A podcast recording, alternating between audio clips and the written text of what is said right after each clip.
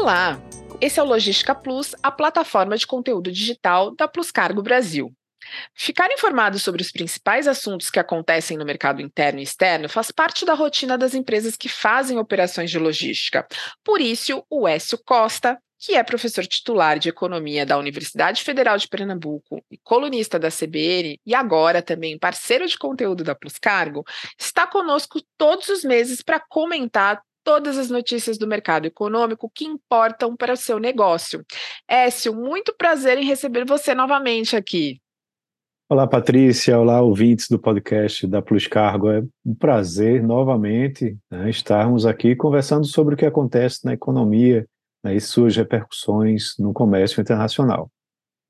Écio, esse é um mês muito quente, fevereiro tem muitas novidades aí no cenário econômico, então vamos começar. O que significa a moeda comum entre Brasil e Argentina para o cenário de negócio entre os dois países? Isso é algo muito recente, né? Veio dessa visita do Lula aí à Argentina, depois ao Uruguai. E como você avalia a existência dessa moeda? O que, que ela realmente significa? Bem, Patrícia, na realidade não é tão recente assim. É, se você for olhar lá atrás, no governo Bolsonaro, o próprio Paulo Guedes chegou a ventilar também essa possibilidade.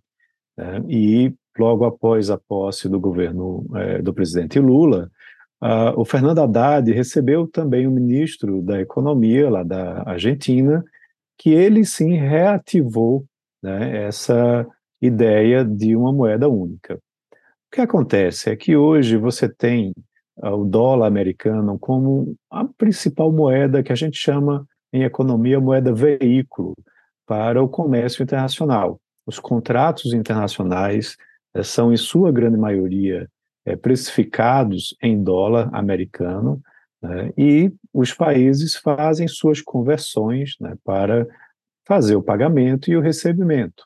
Tá? Então, isso há muitos anos que funciona esse formato, desde lá atrás, depois da Segunda Guerra Mundial, quando os Estados Unidos se tornou uma das principais potências, se não a principal potência econômica mundial, que fazia comércio né, com a maioria dos países. Só que o que, é que acontece? Ao longo dos anos, das últimas décadas principalmente, a China vem tomando, de certa forma, esse é, posicionamento que os Estados Unidos tinham lá atrás quando a gente vai olhar, a maioria dos países hoje tem a China como seu principal parceiro comercial. O Brasil, seus vizinhos aqui do Mercosul. É, então, isso mudou bastante a dinâmica. Outro fato importante é que os Estados Unidos terminam tendo um poder muito forte com a sua moeda em ditar regras de jogo, em ditar taxas de juros que terminam influenciando nas taxas de câmbio. E aqui nós temos o Mercosul, né, que funciona como um facilitador para o comércio entre os seus integrantes, mas que é, nos últimos anos vem tendo, de certa forma, um protagonismo não tão relevante ou não tão relevante quanto o da China com a maioria desses países, tá? Então, com o governo Lula, há uma guinada na política comercial regional, né, que a gente até vai falar um pouco mais sobre isso. E um dos fatores importantes nesse sentido é de você ter uma facilitação na conversão de moedas. Né? Então, se você exporta para a Argentina do Brasil, você tem que converter para o dólar e a Argentina tem que fazer o mesmo. Então, se fala é, numa criação de uma moeda única. Na realidade, é, há um pouco de mistificação em relação a isso, porque o próprio Fernando Haddad, né, o ministro da Fazenda, já disse: olha, não é uma moeda única, mas sim um fator de conversão que funciona como uma câmara de compensação entre as moedas brasileira, o real brasileiro e o peso argentino, principalmente, mas também com outras moedas do Mercosul. Então, dessa forma, você fugiria um pouco da utilização do dólar americano né, e conseguiria fazer conversão direta do real para o peso, né, e vice-versa, do peso para o real. É, já existe até um sistema que tenta fazer isso, mas ele é muito pouco utilizado né, pelos dois países. Tá? de toda sorte, até para diminuir a preocupação que existe por muitos empresários, né, de que o real iria estar agora é, comprando inflação argentina, né, já que a inflação argentina está muito elevada, beirando os 100% ao ano, e nós temos uma inflação que para o nosso padrão está até alto, mas não tão alto assim. Isso ainda vai ser fonte de muito estudo para que seja colocado para frente. Tá? O próprio Fernando Haddad disse que isso não é algo a ser adotado de imediato, que leva alguns anos para que seja desenvolvido, e pode ser até que não vá para frente. Porque também tem esse outro ponto que eu mencionei. Os maiores parceiros comerciais, tanto da Argentina como do Brasil, hoje é, o maior parceiro desses dois países é a China. E aí talvez o yuan, né, a moeda chinesa, venha a prevalecer ou concorrer muito com o dólar americano. Inclusive a China vem tentando fazer esse tipo de migração.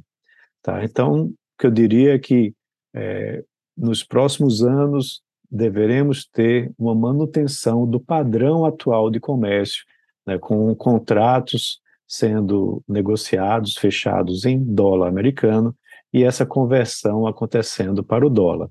Até é importante também entender que provavelmente muitos empresários brasileiros talvez não optem por fazer essa conversão para o peso, da mesma forma que muitos empresários argentinos também talvez não queiram fazer a conversão para o real brasileiro, nem para uma moeda é, comum, e sim optem por utilizar o dólar, porque tem uma conversão, é, uma conversibilidade, como a gente chama, muito maior no mercado internacional. Com dólar você consegue negociar com todos os países.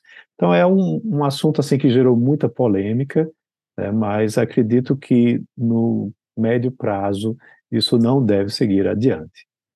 E a rodada de negociações entre o governo atual e os países vizinhos, ela foi promissora do ponto de vista econômico? Então, acredito que com essa mudança de governo, né, da gestão Bolsonaro para a gestão Lula, é, o enfoque né, do comércio regional ele muda. Né? O governo Lula ele tende a intensificar mais o comércio com seus países vizinhos, dentro do Mercosul e até mesmo fora do Mercosul. Tá? Então, a gente vê que logo nesse início de mandato, já uma série de visitações foram realizadas, né, principalmente a Argentina e o Uruguai, né, para que essas relações sejam é, fortalecidas, certo? É, então, é possível que a gente veja num futuro próximo outras iniciativas é, que venham a utilizar esse tipo de relação uh, econômica e comercial. Inclusive, na recente posse do presidente do BNDES, Aloysio Mercadante, ele fala na criação de um Exim Bank, né, ou que o BNDES venha a ter esse papel de Exim Bank, né, que seria o financiamento voltado para as exportações. Então, isso deve ter um olhar também muito importante para essa visão regional da América Latina, né, até mesmo via financiamento de exportações. E falando sobre o dólar, como é que está a situação do câmbio atual? O que, que aconteceu com o câmbio em fevereiro e quais as perspectivas para a cotação do dólar? Ele teve aí uma queda, é, agora ele volta a aumentar, mas para onde vai é, o câmbio do dólar? Pois é, a gente vê um câmbio bastante volátil, né, mas numa banda uh, não tão uh, distante assim da parte inferior da parte superior. Você vê volatilidade, mas uh, com uma tendência que eu diria uh, estrutural para que o câmbio fique abaixo dos cinco reais, certo? Porém, há forças que terminam indo na outra direção. Você tem aqui no Brasil uma influência muito forte né, das declarações políticas sobre o câmbio. Isso aconteceu muito no governo Bolsonaro e já está acontecendo também agora no governo Lula. Então, toda vez que você vê alguma declaração que vai, de certa forma, é, de encontro com o que é, os analistas de mercados, investidores é, nacionais e internacionais vislumbram para o encaminhamento, né, para o andamento da economia, isso termina pressionando o câmbio.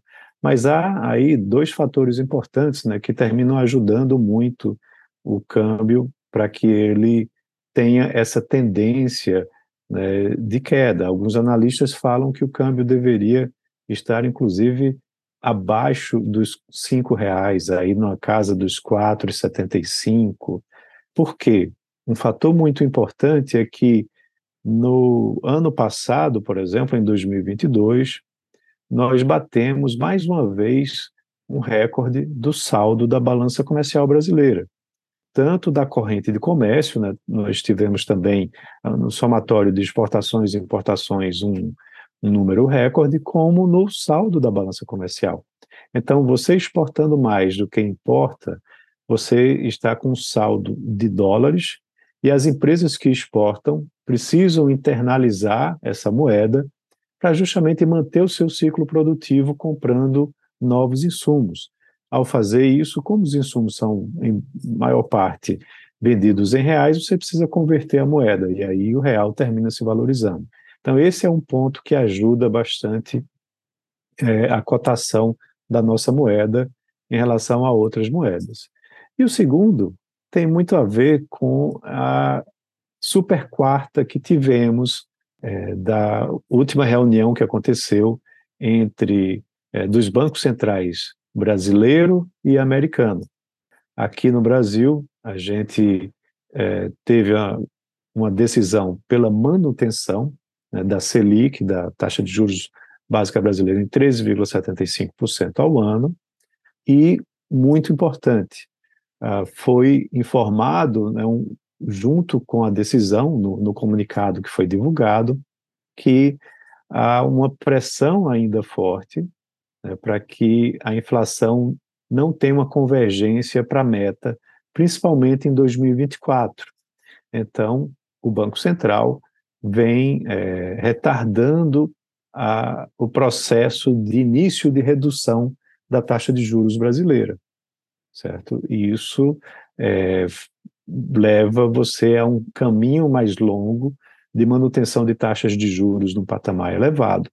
E no mesmo comunicado, ele ainda disse que, a depender de como a política fiscal brasileira é conduzida, ou seja, o quanto que o governo resolve gastar mais, promovendo maiores déficits, isso pode gerar mais inflação, e aí a taxa, além de não cair, ela pode, inclusive, ter uma elevação no curto prazo para poder fazer com que você tenha convergência para a meta da inflação.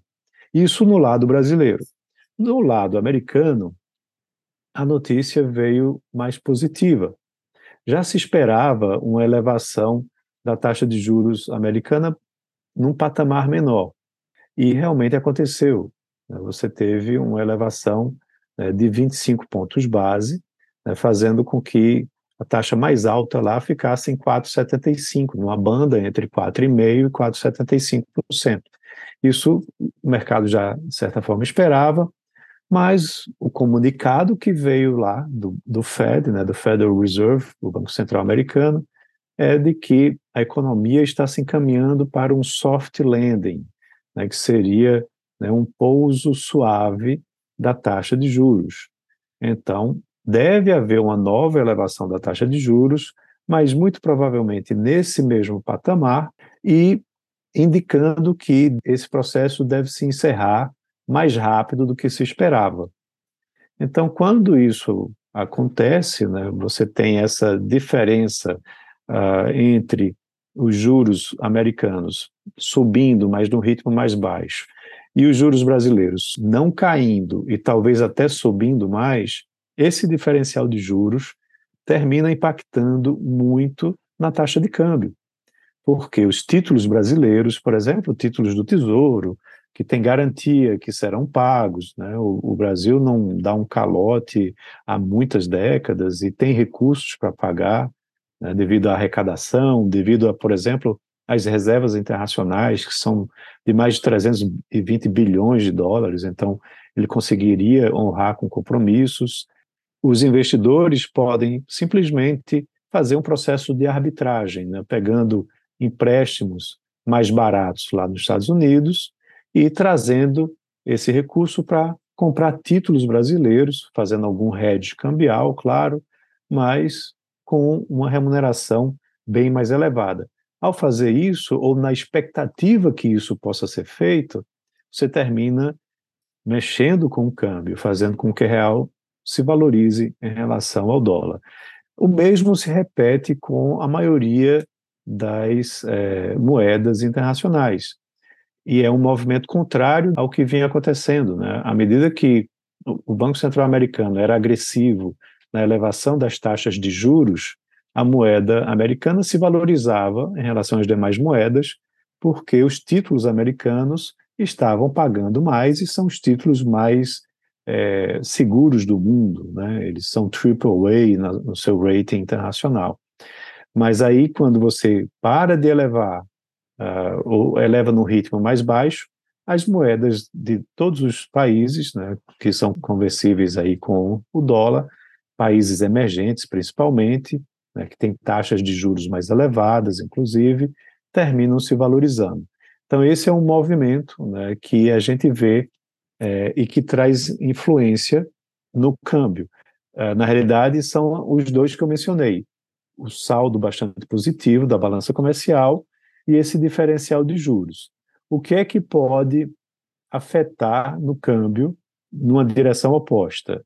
É, se o governo fizer uma boa arrumação do seu orçamento, é, das suas receitas e despesas, e apresente, por exemplo, um bom modelo de âncora fiscal, né, que está agora prometido pelo Fernando Haddad para o mês de abril, é, com bastante responsabilidade fiscal, com uma tendência de redução do déficit, de, ou até mesmo de zerar o déficit, isso vai soar né, como uma ótima notícia né, para o mercado e para o próprio Banco Central, né, que vai rever o seu posicionamento, né, já que a sua grande preocupação é com a política fiscal. Então, isso pode reverter a tendência, fazendo com que a gente, eventualmente, inicie o processo de queda da taxa de juros básica da nossa economia, da Selic, e aí isso traz um impacto também no câmbio. Então, a gente tem que estar tá acompanhando muito de perto como a política fiscal é conduzida no governo Lula, né, principalmente aí pelo ministro Fernando Haddad. Écio, você já falou um pouquinho aí sobre os principais números da rodada, mas eu quero saber um pouquinho mais. O que os resultados das reuniões do Banco Central Brasileiro e Americano falam sobre economia nas próximas semanas? Pois é, como eu já tinha é, mencionado, né, a expectativa é de você ter é, esses dois resultados diferentes, e aí no Brasil, qualquer mudança que acontece na taxa de juros hoje, ela vai ter um impacto daqui a nove meses ou até mesmo um ano depois. Então, as taxas de juros mais altas, elas servem para justamente controlar a inflação, que ela traz pressão. Por exemplo, a desoneração dos combustíveis, ela provavelmente vai acabar a partir de abril. Ao final do mês de março, os impostos federais devem reincidir sobre os combustíveis. Então, isso significa mais inflação. E aí o, o Banco Central continua com é, uma política para controlar essa inflação. Só que aí a atividade econômica ela termina ficando mais reduzida porque o custo de tudo fica mais caro, né? do crédito para o consumidor, do crédito para a empresa que vai precisar de capital de giro, o crédito para um investidor no setor produtivo. Então, isso significa uma redução da atividade econômica e uma previsão de um crescimento mais baixo para a economia brasileira. O Boletim Focus tem falado num crescimento na casa de 0,8% para esse ano, e o FMI falou que a economia brasileira, de forma mais otimista, deve crescer 1,2% em 2023. Já lá nos Estados Unidos, esse movimento do soft landing que eu mencionei significa que você vai ter é, um processo de elevação de juros mais tranquilo, né, mais suave, o que ajuda a economia americana na sua reativação para que ela volte a crescer no patamar mais elevado. Então se fala é que talvez a economia americana nem entre em recessão esse ano, né, porque você tem um mercado de trabalho bastante aquecido, você tem uma taxa de juros que ela está sendo elevada, mas agora no patamar mais baixo, e isso pode fazer com que a economia americana cresça no ritmo mais alto. Outro fato importante é que também a economia chinesa vem num processo de reabertura que aí pode ajudar tanto a economia brasileira como a economia americana né, nas suas relações comerciais, desde que você tenha realmente um, um, processo de crescimento mais alto na economia chinesa. Um fato importante é que, segundo o próprio FMI, a economia chinesa, pela primeira vez em mais de 40 anos, em 2022, deve crescer menos que a economia brasileira. A economia chinesa desacelerou em 2022 com um crescimento de 3%, enquanto que o FMI acredita que o Brasil vai crescer, que o dado oficial ainda não saiu, vai crescer 3,1%, ou seja, um pouquinho acima da economia chinesa.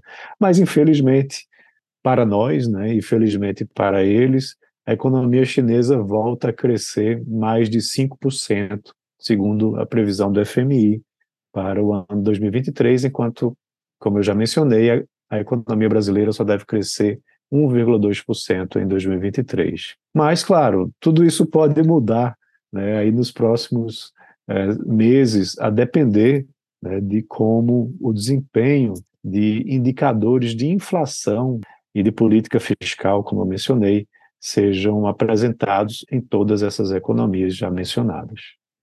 A gente sempre torce para que os números só melhorem, não é, Écio?